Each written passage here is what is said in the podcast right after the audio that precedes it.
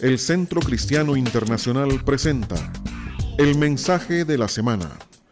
Un mensaje inspirador que lleva el propósito de edificar y transformar su vida personal y familiar a través de la renovación de su entendimiento espiritual. Queda con ustedes el mensaje de la semana.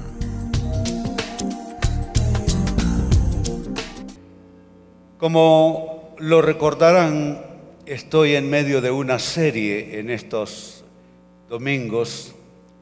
Comencé con el tema El poder curativo de la gratitud. Y si usted no tuvo la oportunidad de escuchar ese mensaje, se lo recomiendo. El poder curativo de la gratitud.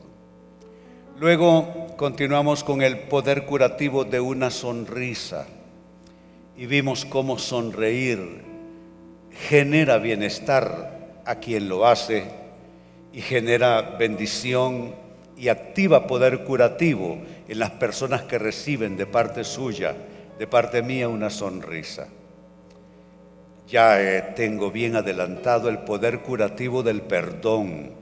Voy a hablar de salud física vinculada con el perdón, pero ese está todavía trabajándose. Este domingo nuestro tema se titula El poder curativo de una mirada. A veces no nos damos cuenta cuánto poder tenemos. El poder de cambiar una atmósfera con una sonrisa.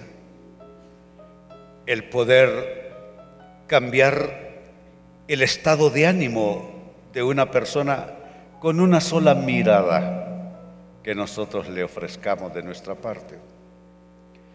La verdad es que todo lo bueno que esperamos se lo atribuimos a Dios y queremos que Él dé paz, que Él dé tranquilidad, que Él nos traiga buenas atmósferas de vida, pero no nos damos cuenta que ya Dios ha respondido a mucho de eso. Y cómo respondió, nos dio el poder a nosotros para activar atmósferas saludables para generar relaciones saludables, para comunicar e impartir bienestar a otras personas. Y esos poderes residen en cosas que no valoramos como debiéramos hacerlo, como lo que ya he mencionado en mensajes anteriores, el poder curativo de una actitud agradecida y el poder curativo de una sonrisa. Hoy, algo que no quizá hemos sabido descubrir el poder curativo de una mirada. quisiera iniciar con un texto, yo diría que de manera exponencial, corto, pero de manera exponencial, nos habla del poder de una mirada. Dice el Evangelio de Marcos capítulo 10, primera parte del versículo 21. Entonces Jesús, mirándole le amó. ¿Qué está diciendo? Está diciendo que usted puede amar sin decir una sola palabra. El amor, amados, no puede ser discursivo.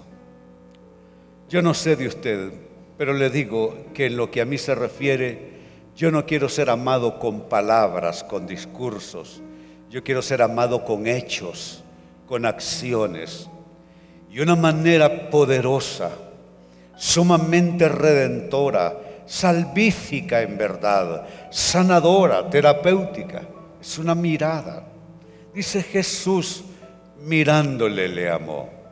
Noten que comunica el amor con una mirada sin haber dicho todavía una sola palabra.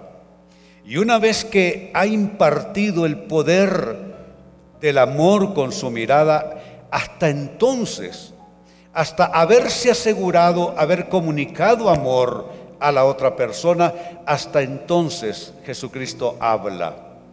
Y mire qué curioso, que nosotros por lo general acompañamos con un tipo de mirada a las cosas que decimos.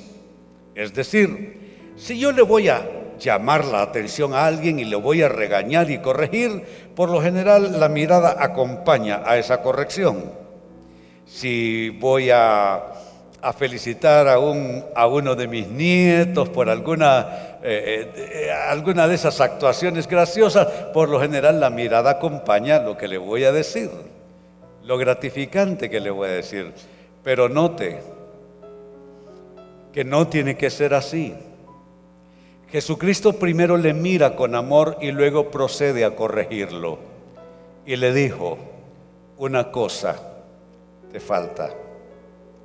Esto ya debiera de ser una gran lección para ustedes, padres y madres de familia. Digo ustedes porque yo ya no estoy en el círculo. Yo lo que tengo son nietos. Pero esa es una gran lección que se entraña.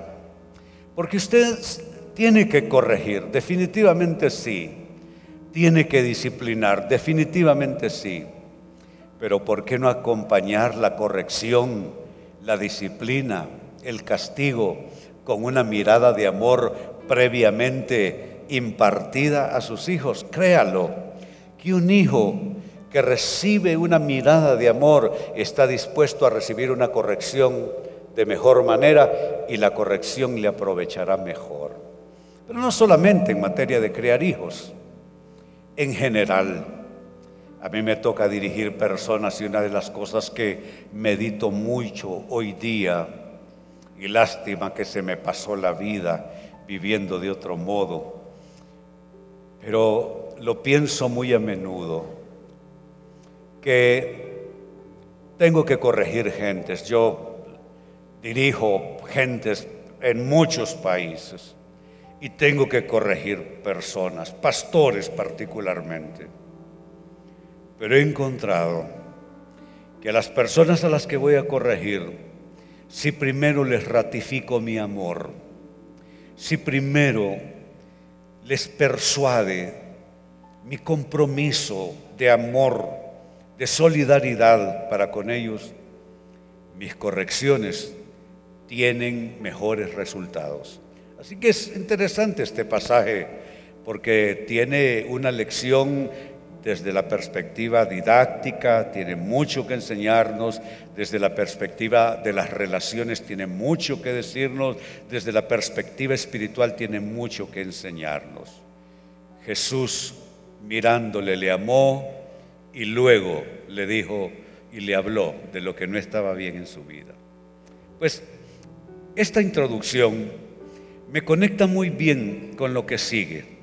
Quiero mostrarles distintos efectos que tiene una mirada. Una mirada puede comunicar tantas cosas. Ah, si a mí me hubieran mirado con ternura cuando niño, probablemente mi destino hubiera sido tan diferente que, créanlo, hay un poder curativo en una mirada. Pero bien, veamos efectos diversos que puede tener una mirada. Veamos el primero, Génesis capítulo 16, versículo 4. Dice, Abraham tuvo relaciones con Agar y ella concibió un hijo.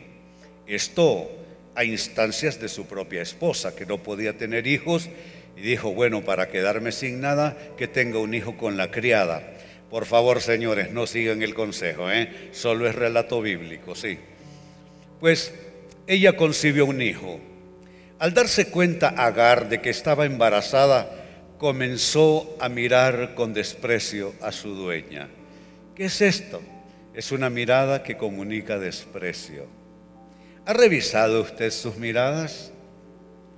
Ah, ¿Tiene suficiente conciencia, mejor lo digo así? ¿Tiene usted suficiente conciencia de qué es lo que está impregnado en su mirada? ¿Hay desprecio en algunas de las miradas que usted suele ofrecer a los demás? Pues aquí tenemos una mirada que comunica desprecio. Veamos otro tipo de mirada. Estamos hablando de efectos diversos de una mirada. Pasemos a otro texto, primer libro, primer libro de Samuel, capítulo 18, versículo 9. Dice así, y a partir de esa ocasión, Saúl empezó a mirar a David con recelo. La, la, primera muestra fue una mirada de desprecio.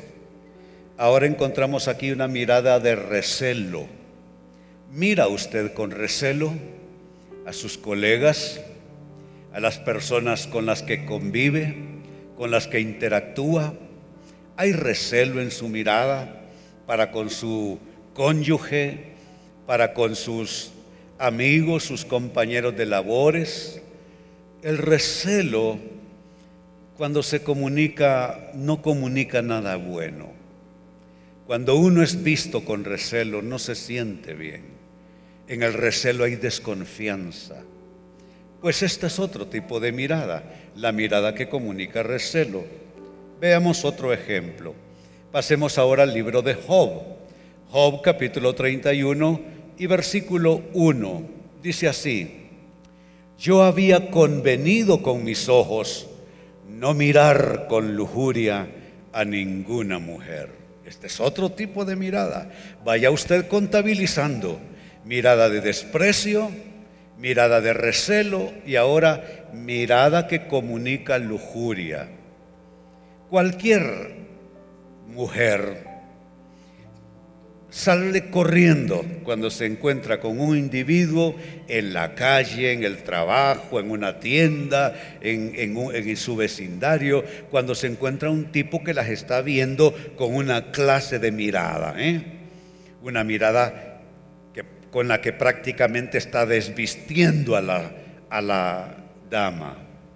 ¿Sabe qué mirada es esa? Esa es una mirada que comunica lujuria. ¿Qué es la lujuria? Lujuria es tener una clase de ambición, sexualmente hablando, por una persona en general, pero es pecaminoso en grado extremo si es una persona que a usted no le pertenece. No sé si oyeron con atención la letra de Tony Moreno. Una de sus partes la canción decía de no, eh, ah, porque la canción habla de santidad. Señor, guárdame de aquello que no es, que no me pertenece. Sabe, lo he visto menos en las mujeres, ciertamente. Lo he visto mucho más en los hombres. Puede ser cosa de nuestra cultura latinoamericana, machista. Pero hay bastantes cristianos que andan Biblia en la mano y que van a la iglesia y todavía sueltan miradas lujuriosas cuando una dama bien dotada pasa por enfrente de ellos. ¿sí? Y ellos no se dan cuenta que esa mirada no es una mirada sana. Su ojo de alguna manera está enfermo. Eh, porque yo creo que una mujer bella no necesariamente puede despertar lujuria. De pronto alguna clase de admiración sería permisible, pero no precisamente lujuria. Mire lo que está diciendo Job. Él hizo pacto con sus ojos. En otra versión aquí dice, eh, haber convenido con sus ojos, pero otras versiones dice, yo hice pacto con mis ojos de no mirar con lujuria a ninguna mujer. O sea que hay de miradas a miradas, ¿no? Sí. Una mirada puede comunicar lujuria. Veamos otro ejemplo. Estamos hablando de distintos efectos que causan las miradas. Eh, vayamos ahora al libro de Salmos, Salmos capítulo 22 versículo 17. Este es otro tipo de mirada. Esta es una mirada que comunica otra cosa completamente diferente. Dice Salmo 22 y verso 17, puedo contar todos mis huesos. Con satisfacción perversa la gente se detiene a mirarme. Wow. Esta es una mirada que comunica perversión. ¿Usted cree que la perversión solo es eh, por ejemplo, lujuria que mencioné. No. Si usted mira a una persona en desgracia, una persona que está tan enflaquecida y tan enferma que puede contar todos sus huesos y usted mira a esa persona y usted se divierte en, el fracaso ajeno, usted se divierte en, la en la aflicción ajena, usted se divierte en, el dolor ajeno, en la enfermedad ajena. ¿Sabe qué es eso? Esa es perversión. Uno no debiera alegrarse del mal ajeno, aún tratándose de nuestros enemigos. Y cuando usted a una persona que está en desgracia la mira así, con satisfacción perversa, satisfacción perversa, al que perdió su trabajo y es una persona que a usted no le cae bien, la persona que recibió un diagnóstico de una cosa muy mala en su cuerpo y esa persona a usted no le cae bien y usted se alegra al ver a esa persona en su desgracia, esa es una mirada perversa, es otra clase de perversión. Así que entienda cuántas cosas pueden comunicar las miradas. Una mirada puede comunicar una clase de perversión como es la lujuria, pero esta es otra clase de perversión. Gozarse con maldad en el dolor, en el fracaso y en la tragedia ajenas. Pasemos a otra clase de mirada, otro efecto completamente distinto. Proverbios capítulo 15, versículo 30. Dice así, una mirada radiante alegra el corazón. Y las buenas noticias renuevan las fuerzas. Esta es una mirada que comunica alegría.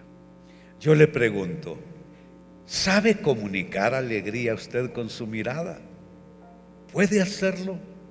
A algunos de nosotros nos resulta más difícil porque tenemos la mirada un poco triste de pronto la mirada sombría, ¿no es cierto? La mirada se puede volver triste a fuerza de sufrir. Eh, a veces, y, y dice la gente que los ojos son el espejo del alma, lo cual quiere decir que en la mirada la gente hace denotar su condición interior. Pero la Biblia lo dice con más precisión. Dice que la lámpara del ser humano son sus ojos. Así es que, no sé si usted lo piensa, administramos, entre otras cosas, la forma en que miramos a los que están a nuestro alrededor. Yo lastimosamente crecí entre miradas indiferentes, miradas muertas. La mirada indiferente es una mirada que se murió, que no comunica nada yo crecí entre miradas indiferentes y miradas de censura, de reproche, de rechazo. Y entre la mirada muerta y la mirada punzante del rechazo, mi alma recibió esos impactos, mi alma recibió esos zarpazos y se fue entristeciendo desde mi infancia. Así es que no puedo yo decirle precisamente que yo tengo una mirada alegre eh, a veces otras personas tienen una mirada preocupada. Eh, la mucha carga genera una mirada de preocupación en las personas. Pero vamos, que indistintamente de las cargas que hayamos llevado en la vida, somos responsables todavía y lo que nos ha pasado no es una justificación para tener una mirada pesada, una mirada enfermiza, una mirada golpeante, una mirada despreciativa, etcétera, etcétera, etcétera. No hay justificación.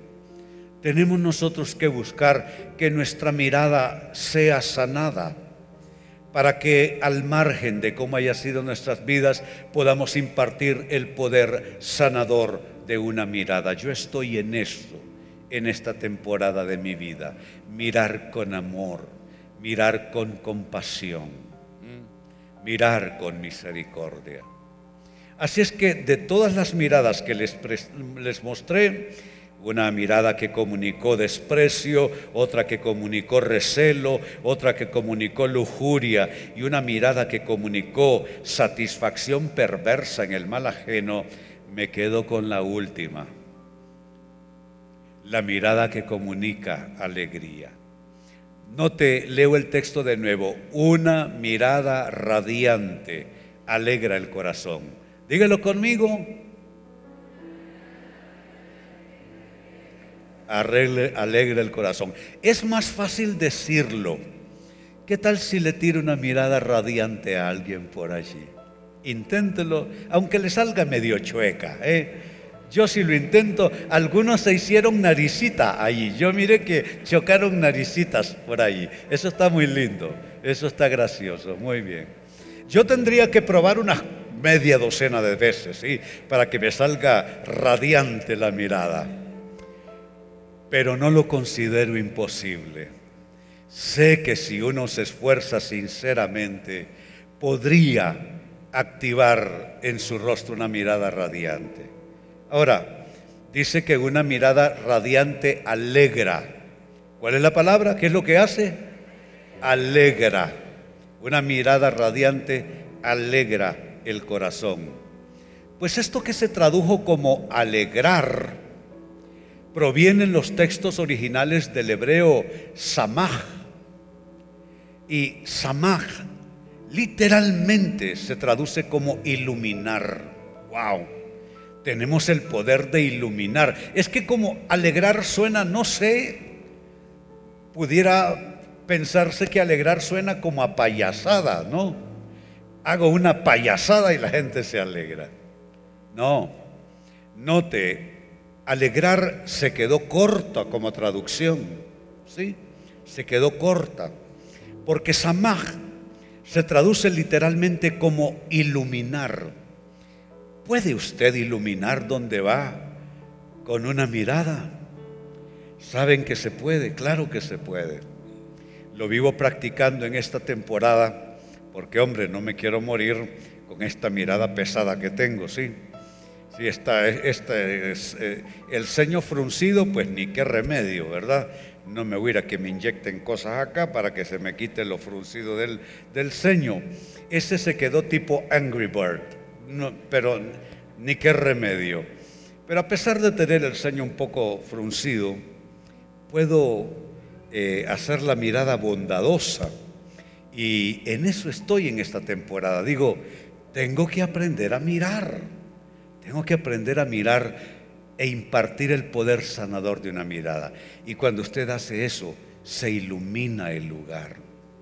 Yo he probado a llegar con fuertezas, porque eso es lo primero que me sale a mí, la fuerteza. Sí, sí, así soy yo. Llego a un lugar y como, como soy así, de, de temperamento alzado, fui rebelde toda mi juventud, ¿sí? Entonces yo llego y digo, ¿y qué? ¿Verdad? Pero he probado hacerlo de otro modo y a pedir lo que voy a pedir eh, con, con otra expresión de rostro, porque la mirada da expresión al rostro. Y cuando empleo otra expresión de rostro, ¿qué van a creer? La gente me abre las puertas me atienden con gentileza, con amabilidad y hasta me dicen, don René, con un cariño, con un respeto y todo por una mirada. Todo por una mirada. ¿Cuántos portazos se ha conseguido usted en la cara por esas miradas suyas que necesitan corregirse? ¿Cuánta gente le quedó viendo mal y usted le cayó, pero pésimo a esa persona? solo por esa mirada que usted suele eh, regalar a los demás, si es que tal cosa puede llamarse un regalo. Mire, iluminar, samaj. Otra de sus acepciones, animar a la alegría. Es decir, usted puede mirar a las personas de una manera que les anime a alegrarse. Eso es maravilloso. Animar a la alegría a las otras personas. A mí me gusta el, rostro del pastor Oscar Castro. Es un rostro entre inocente, eh, eh, amable, eh, sonriente. Él no, incomoda.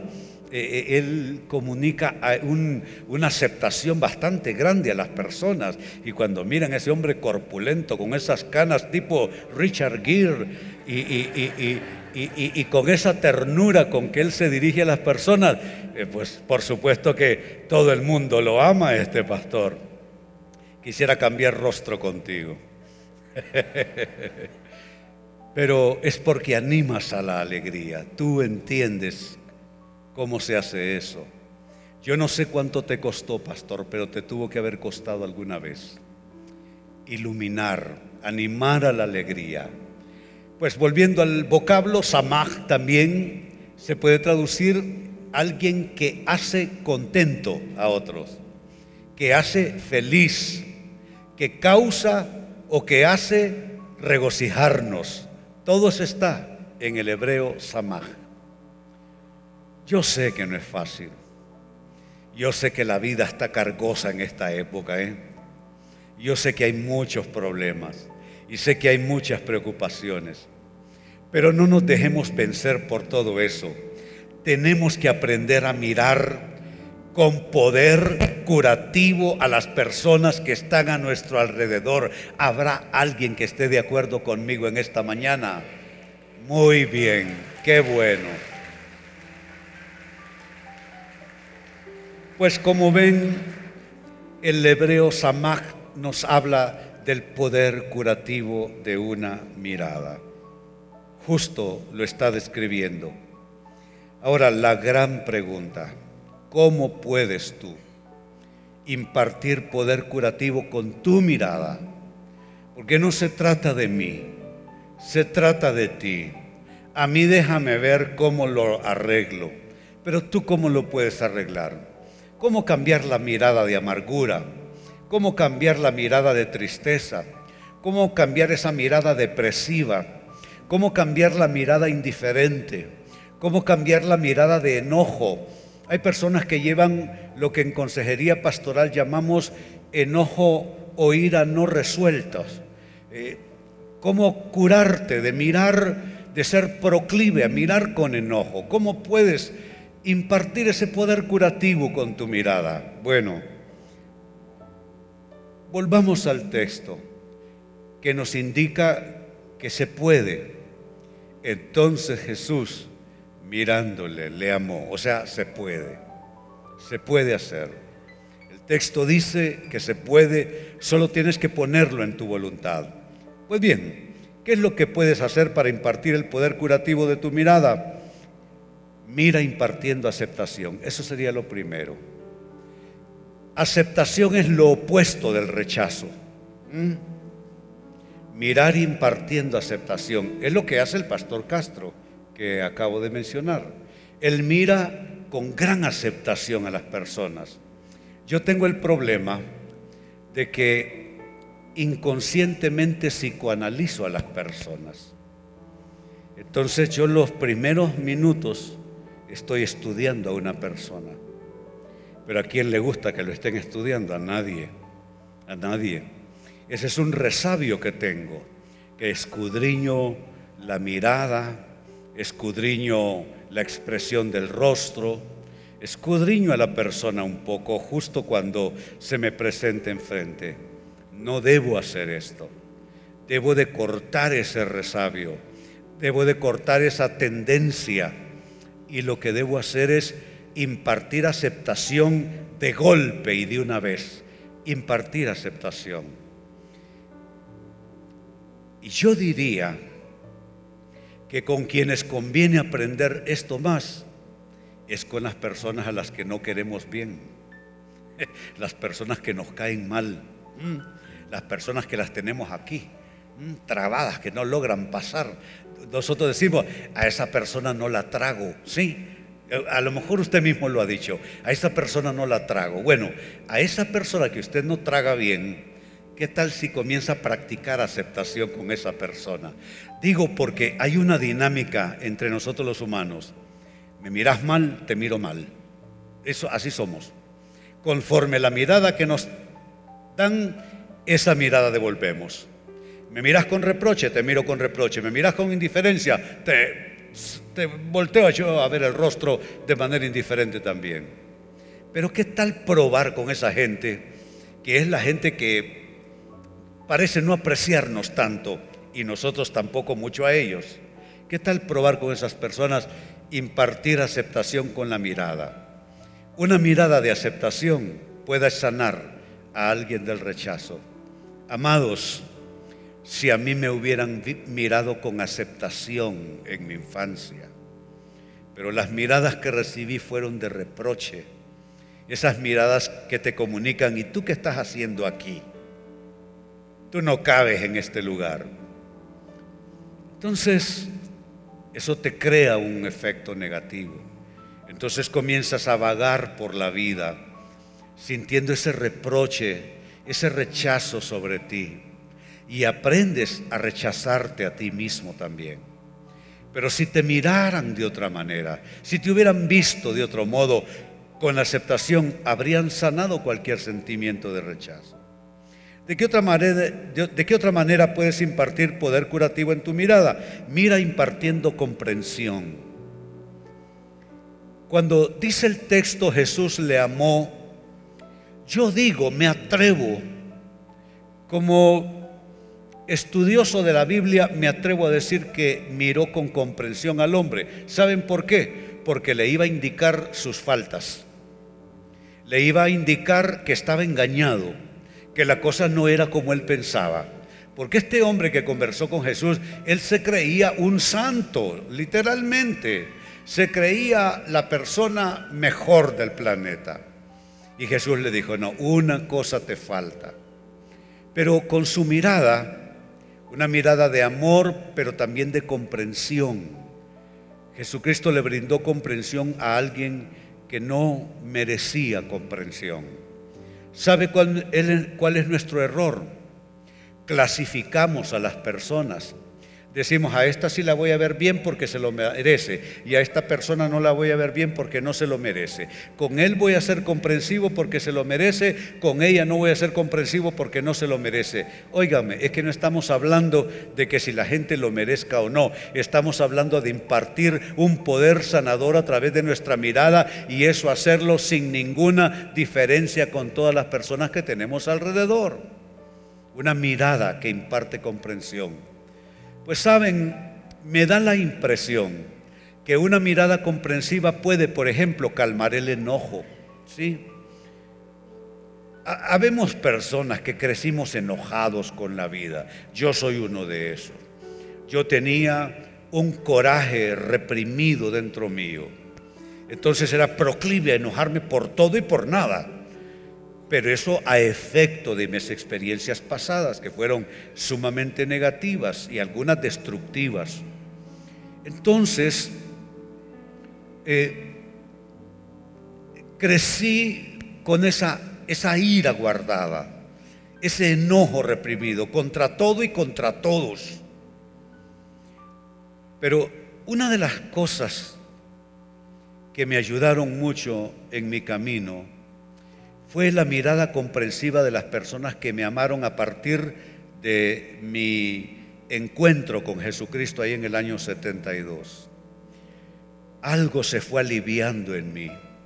Lo primero fue mi pastor. Él era un hombre muy amoroso, como yo ni siquiera en sueños puedo ser. Un hombre sumamente amoroso. Y él con su mirada me brindó amor. La otra es mi esposa, con una mirada tierna, una mirada, ella no sabe ver mal y cuando intenta eh, demostrar algún sentimiento, alguna molestia con los ojos, no le sale, porque ella no es así. A mí me sale natural, a ella no. Ella tiene que esforzarse por ponerse con cara de disgusto y no le dura mucho. Rapidito se le vuelve a estirar el rostro y vuelve a su composición original. Una mirada serena es la que ella tiene. Así es que yo estoy aquí para testificarles que he recibido miradas comprensivas de personas y eso alivió la ira que yo llevaba guardada desde la infancia. Eh, ¿De qué otra manera puedes activar el poder curativo en tu mirada? Lo primero fue mirar impartiendo aceptación, segundo mirar impartiendo comprensión y ahora lo tercero, mirar impartiendo consuelo. Una mirada consoladora puede sanar el dolor.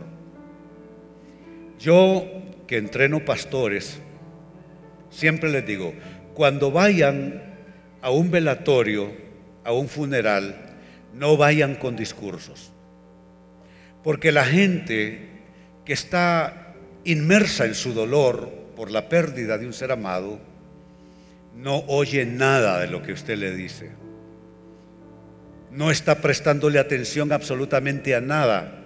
Es más, en muchos casos ni siquiera recuerda quiénes llegaron y quiénes no al velatorio, porque esa persona está metida en su dolor.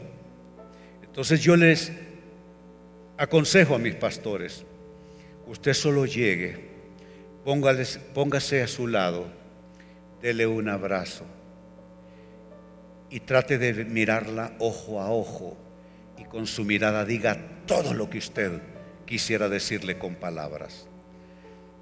Una mirada consoladora puede sanar el dolor de una persona. ¿Qué poder tenemos nosotros en la vista? Estamos acostumbrados, por ejemplo, a oír que hay poder en las palabras, que la vida y la muerte están en poder de la lengua, pero sabe, en nuestra mirada puede haber enfermedad comunicándose o puede haber sanidad comunicándose al activar el poder curativo en una mirada. Así es que pruebe usted a mirar impartiendo consuelo. Hágalo de manera intencional. Mirar con consuelo impartido en su mirada. Y otra forma más como usted puede impartir el poder curativo en su mirada, mire impartiendo perdón.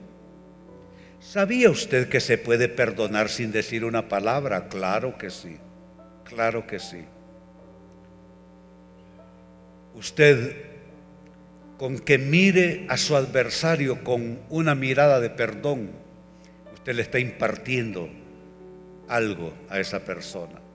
Esa persona esperaría una mirada de reproche, de odio, de, deseos de venganza.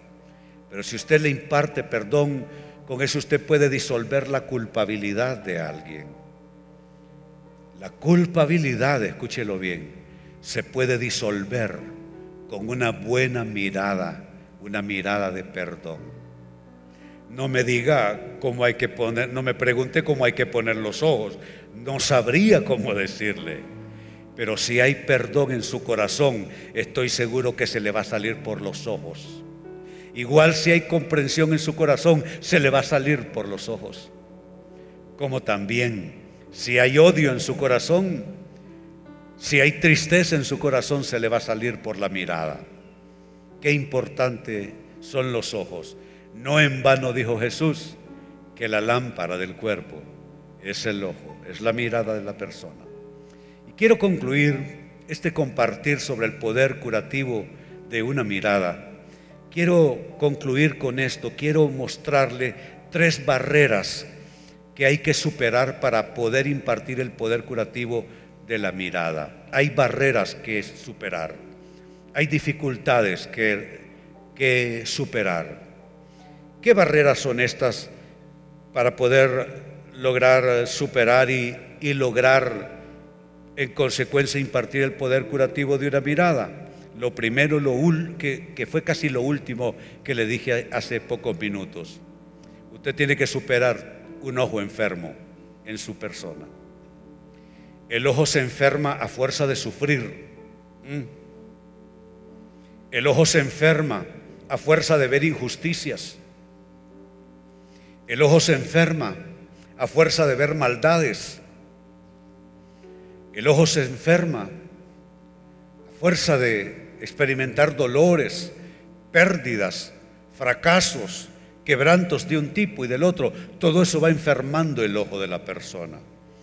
Y un ojo enfermo, déjeme decirle, es un serio problema de vida. Mire en qué términos lo va a poner Jesucristo. Mateo capítulo 6, versos 22 y 23, son palabras de Jesucristo. Dice él, el ojo es la lámpara del cuerpo. Por tanto, si tu visión es clara, todo tu ser disfrutará de luz. Pero si tu visión está nublada, todo tu ser estará en oscuridad. Si la luz que hay en ti es solo oscuridad, qué densa será esa oscuridad. ¿Qué está diciendo Jesucristo? Está diciendo que el ojo puede enfermarte completamente. O que el ojo, tu mirada, puede impartirte luz y sanación a tu cuerpo, a tu alma, a tu mente, a tus emociones. Qué importante es la mirada. Es la lámpara del cuerpo. Es como que tuvieses tú un interruptor de una luz no externa, sino una luz interior. Y sin tú darte cuenta, tocas el interruptor y lo mueves de posición y todo tu cuerpo se apagó por dentro. ¿Qué puede implicar un cuerpo que está apagado por dentro? Yo digo que implica enfermedades. Yo digo que implica depresión. Yo digo que implica una vida sin propósito. Hay personas, amados, que viven con la luz apagada dentro suyo. Yo viví así. Viví a oscuras dentro mío.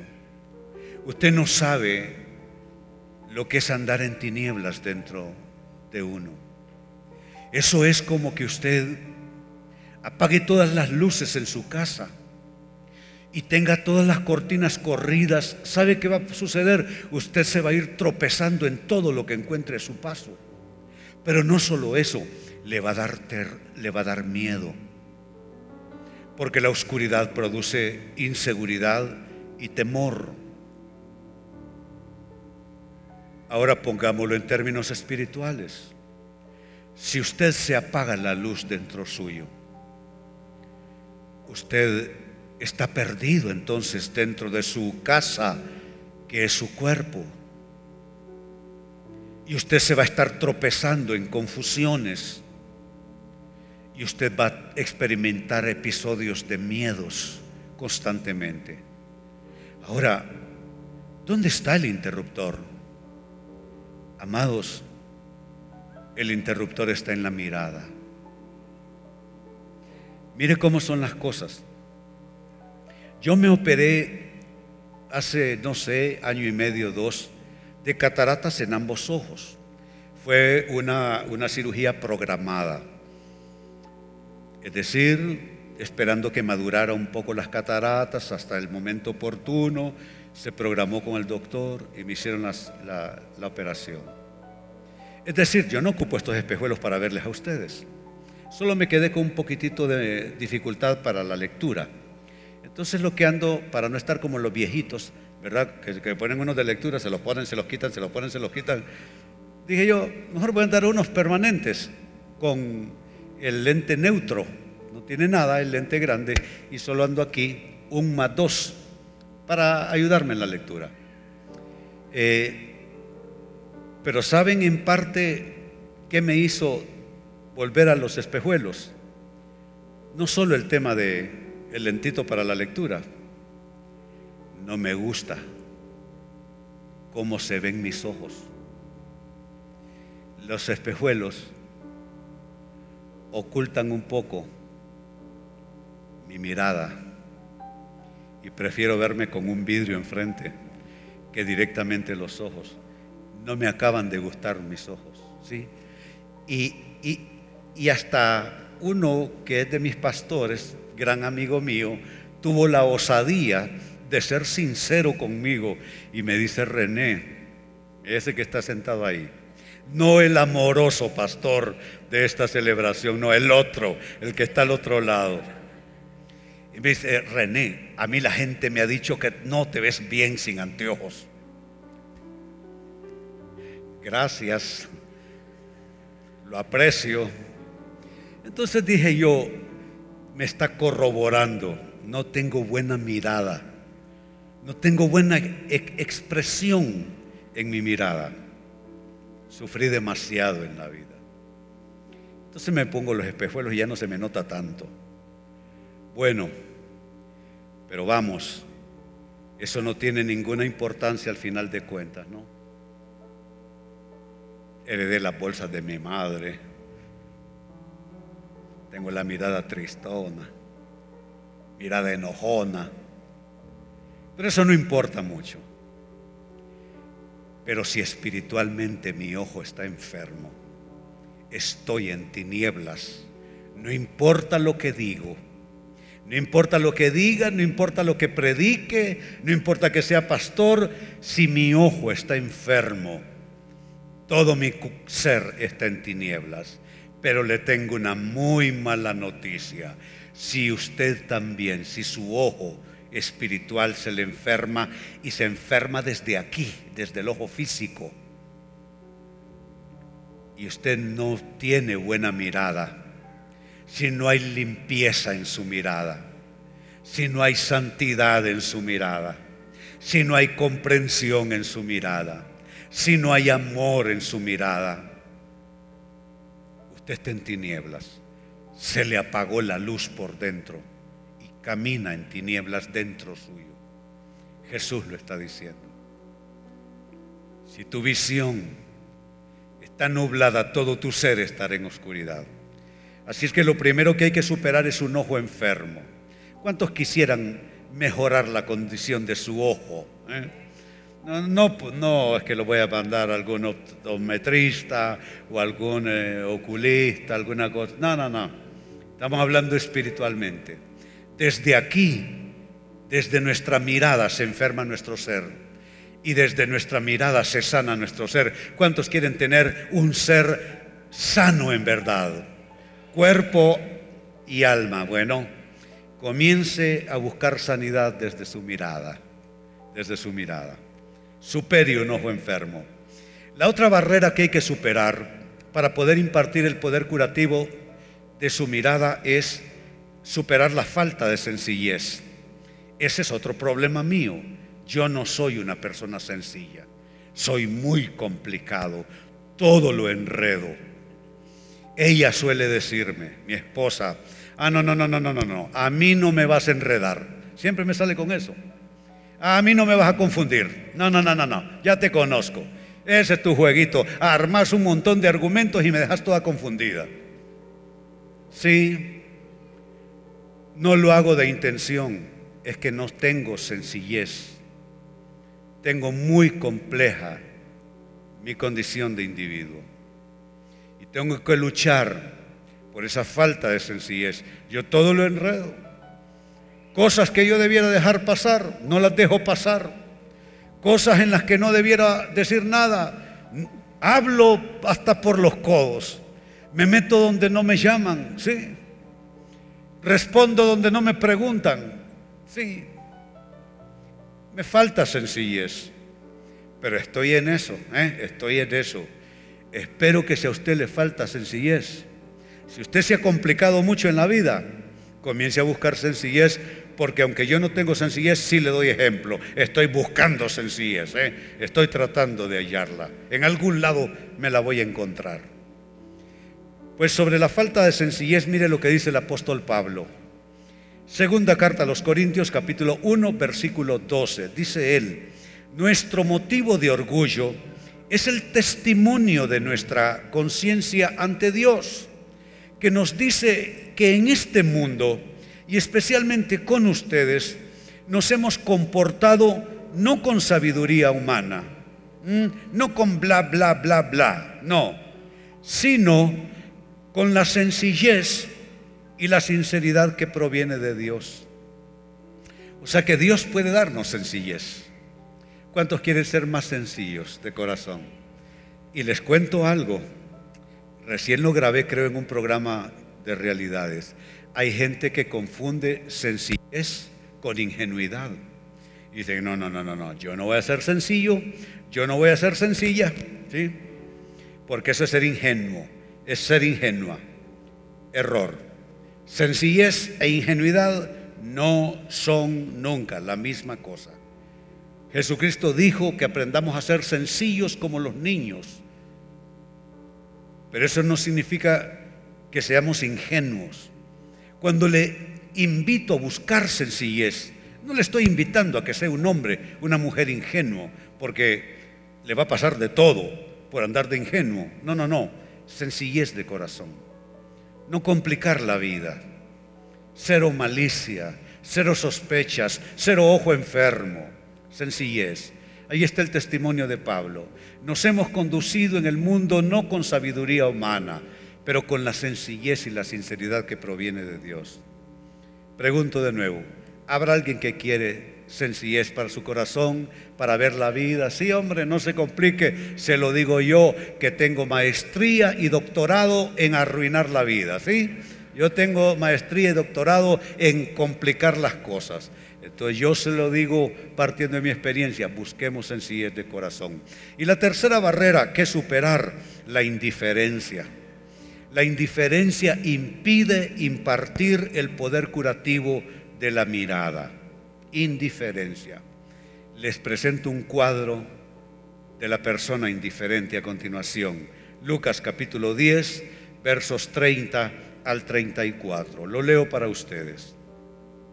Jesús respondió, bajaba un hombre de Jerusalén a Jericó y cayó en manos de unos ladrones. Le quitaron la ropa, lo golpearon y se fueron dejándolo medio muerto. Resulta que viajaba por el mismo camino un sacerdote, quien al verlo, esto es mirada, al verlo, él no pudo impartir el poder curativo en su mirada.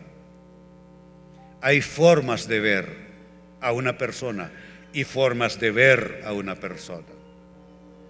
Este sacerdote que pasó pudo haber hecho algo por el pobre hombre, pero ¿saben por qué no hizo nada? Todo comenzó con su mirada. No es cierto, cuando alguien le toca la vidriera del auto, allí en el semáforo, en su mirada, eh, esa persona sabe si usted le va a dar algo o no.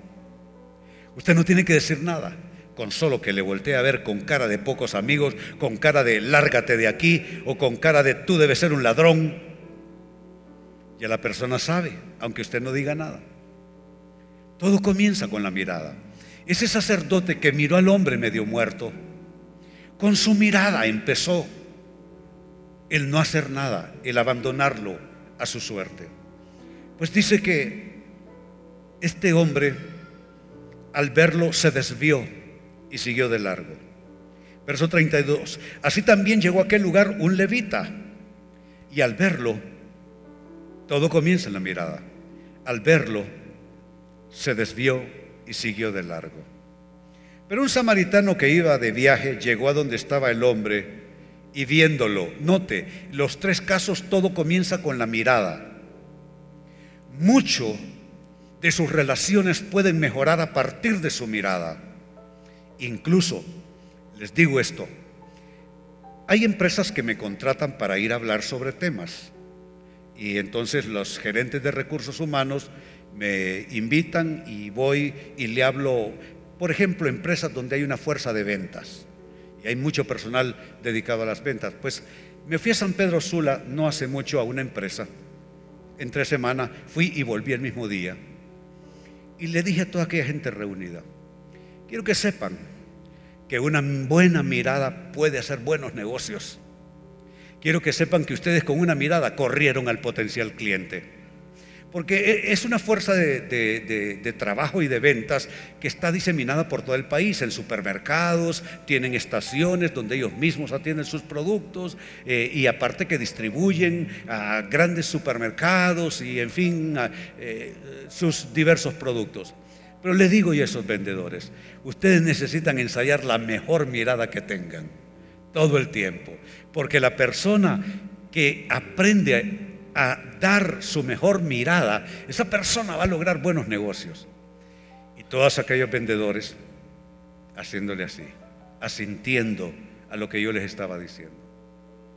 Así es que, ¿quieren un consejo? Vea mejor que yo. Ensaye usted su mejor mirada por donde quiera que usted vaya y le garantizo que a, fuerza de buenas miradas usted se va a abrir puertas por todos lados. ¿Cuántos quieren puertas abiertas? Pues sabe qué, un poco de colirio de Dios en sus ojos para que usted aprenda a mirar bien. Un samaritano, un samaritano que iba de viaje llegó a donde estaba el hombre y viéndolo se compadeció de él. Todo comenzó en la mirada. Supere estas tres barreras. Un ojo enfermo, falta de sencillez e indiferencia en su mirada. Muy bien. Les invito a ponerse en pie. Vamos a orar.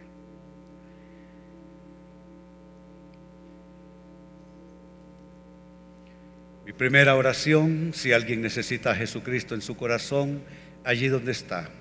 Creo que usted está convencido de que necesita a Dios. Allí donde está. Usted que no ha recibido al Señor. Vamos a vamos a orar. Repita una oración sencilla que haré de mi parte. Diga usted, Señor Jesús, hoy recibo tu perdón por todos mis pecados. Hoy confieso que moriste en la cruz y resucitaste por mí para darme nueva vida. Abro las puertas de mi corazón y te dejo entrar, Señor para que mores en mí. Y desde mi corazón transfórmame y hazme una nueva criatura. Amén. Si alguien hizo la oración, me indica con su mano, por favor, para felicitarle. Cualquier persona que en el auditorio haya hecho la oración.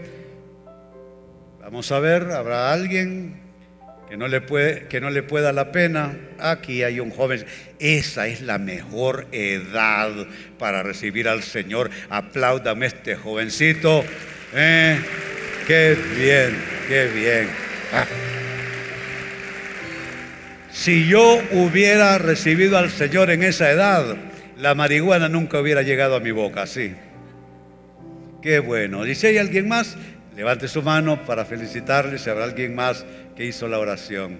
Muy bien. Allá hay otra mano, casi al final, un caballero, allá. Qué bueno, qué bueno. A él lo felicitamos también. Bendito sea el Señor.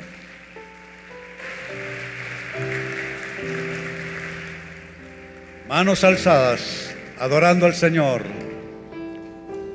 Anhelo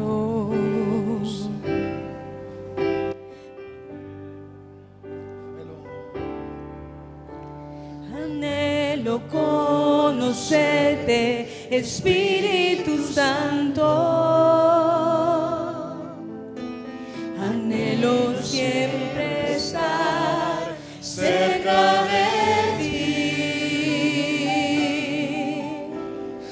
Anhelo conocerte, Espíritu Santo. Anhelo siempre estar cerca de ti.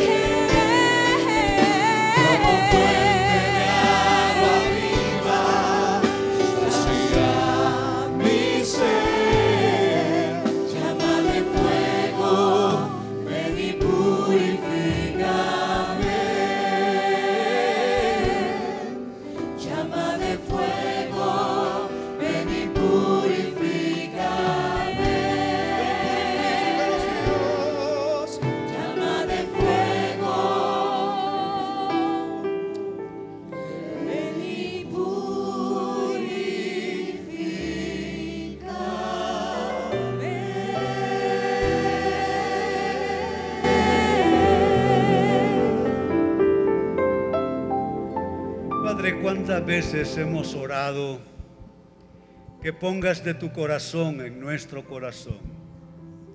Hoy hacemos una oración diferente.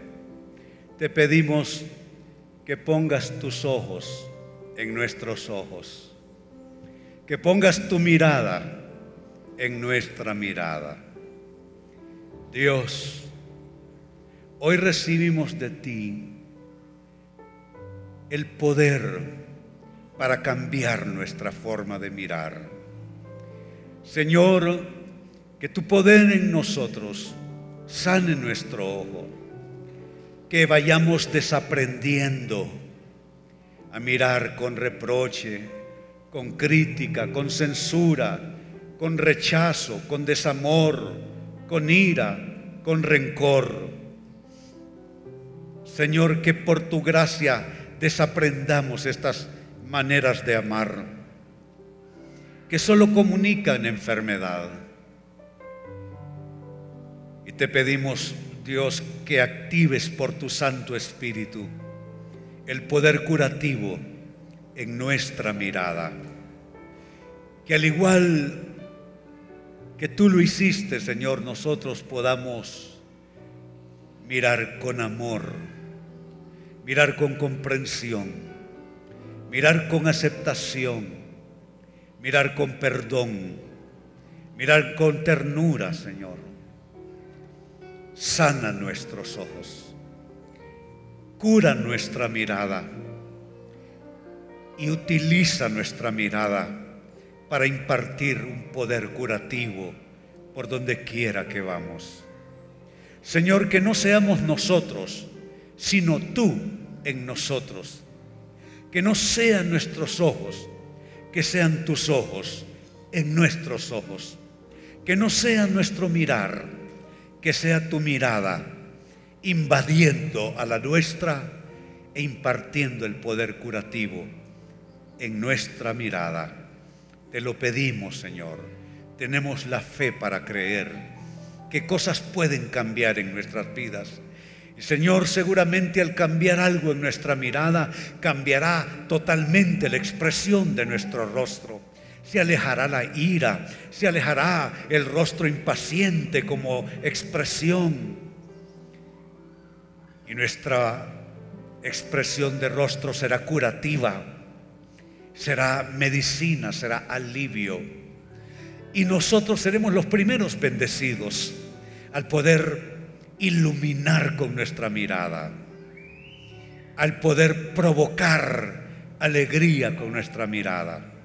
Seremos los primeros beneficiados y luego los demás recibirán el poder curativo a través de nuestra mirada. Gracias Señor.